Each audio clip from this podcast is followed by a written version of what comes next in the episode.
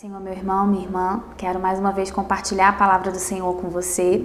E hoje nós vamos ler em Marcos, capítulo 10, a partir do versículo 47, que diz assim: e ouvindo que era Jesus de Nazaré, começou a clamar e a dizer: Jesus, filho de Davi, tem misericórdia de mim. E muitos o repreendiam para que se calasse, mas ele clamava cada vez mais: Filho de Davi, tem misericórdia de mim. E Jesus, parando, disse que, disse que o chamassem. E chamaram o cego, dizendo-lhe: Tem bom ânimo, levanta-te, que ele te chama. E ele, lançando de si a sua capa, levantou-se e foi ter com Jesus.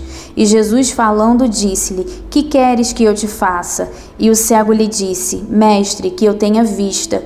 E Jesus lhe disse: Vai, a tua fé te salvou. E logo viu e seguiu a Jesus pelo caminho. Amém? Essa é uma passagem muito conhecida, né, de um dos milagres que Jesus fez em seu ministério enquanto estava aqui na terra, né, a cura do cego Bartimeu.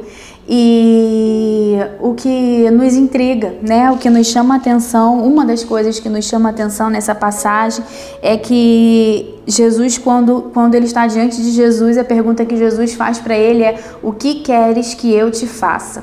Nos parece meio é, estranha essa pergunta, tendo em vista que Jesus sabia que ele era cego, né? Provavelmente Jesus já tinha percebido que ele era cego e nos parece meio óbvio, né? Se um cego está clamando, ele quer ser curado. Ele sabia que Jesus vinha curando, é, vinha libertando, vinha operando milagres. Então, provavelmente, né?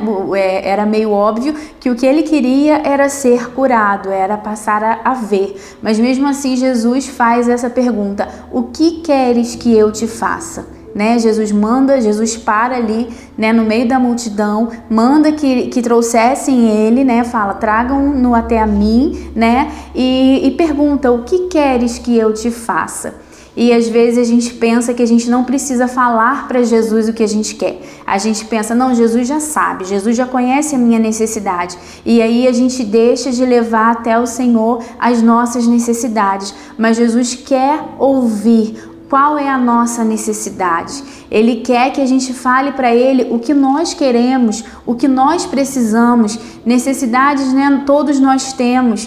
Toda, todo mundo tem uma necessidade, tem um pedido, tem um desejo, tem uma área da vida que precisa é, de uma restauração, de uma cura, de um milagre, mas Jesus quer que a gente apresente para Ele o nosso problema. Ele quer que a gente fale para Ele a área da nossa vida, o milagre que a gente necessita. Às vezes a gente não gosta de abrir para algumas pessoas a, a nossa fragilidade, né, as nossas necessidades. E certo ponto isso é até bom, né? A gente não precisa sair falando para todo mundo quais são as nossas fraquezas, quais são as nossas necessidades, porque as pessoas não têm o poder de nos ajudar. Alguns, pelo contrário, querem, é, querem até atrapalhar. Então a gente não tem necessidade de sair por aí falando das nossas fraquezas. Mas às vezes, diante de Jesus, nós também temos dificuldade em abrir o nosso coração, em mostrar a nossa vulnerabilidade, em, em falar sobre a nossa necessidade. E Jesus Jesus quer ouvir, Jesus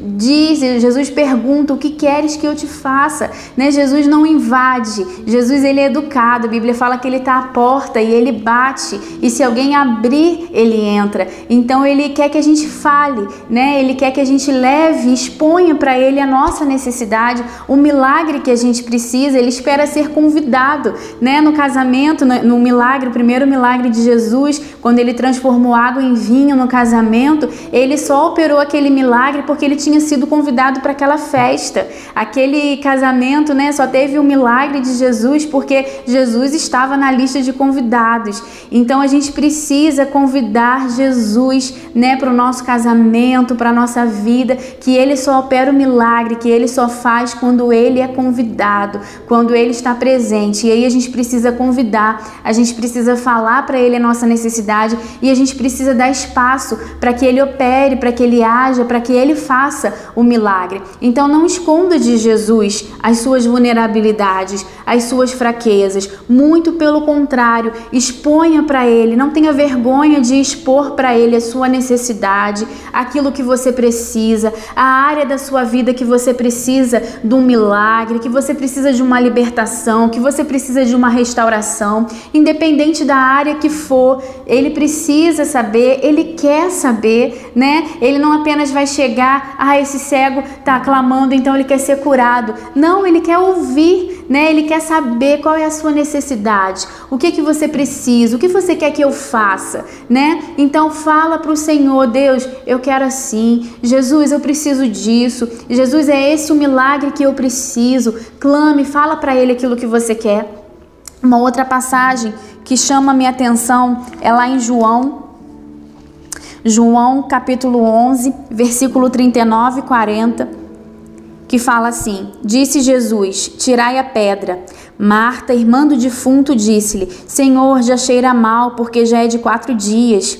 Jesus disse-lhe: Não te hei dito, se creres, verás a glória de Deus.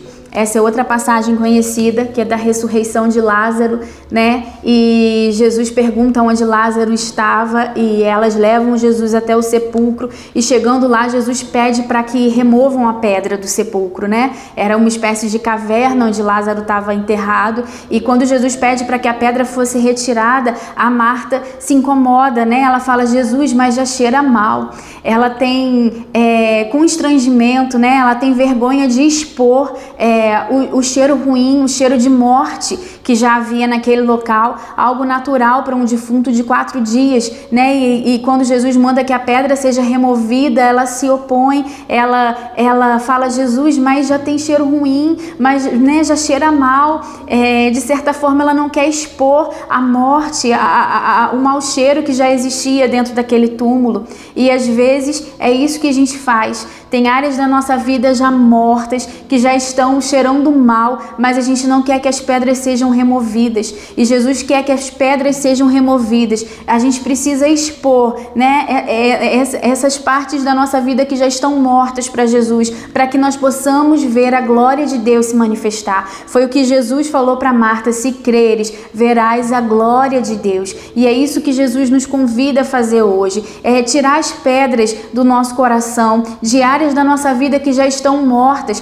que precisam de uma restauração, que precisam é, ver, experimentar a glória do Senhor, né? E para isso a gente precisa tirar a pedra, para isso às vezes a gente precisa expor, né? É, áreas que já estão mortas, que já cheiram mal, para que Jesus entre e traga cura, e traga ressurreição, e traga vida nessas áreas. Então, é, não se incomode de expor para Jesus áreas da sua vida que às vezes já estão apodrecidas, áreas da sua vida que já estão mortas, que já cheiram mal. Não se intimide em expor para Jesus, né, para ele, aquilo na sua vida que precisa de uma restauração, que precisa da vida dele, da glória dele entrando, porque com certeza se você crer, você vai ver a glória de Deus. Então leve Jesus até o seu problema, leve Jesus a áreas obscuras da sua vida que precisam de um milagre, que precisam ser é, ressuscitadas,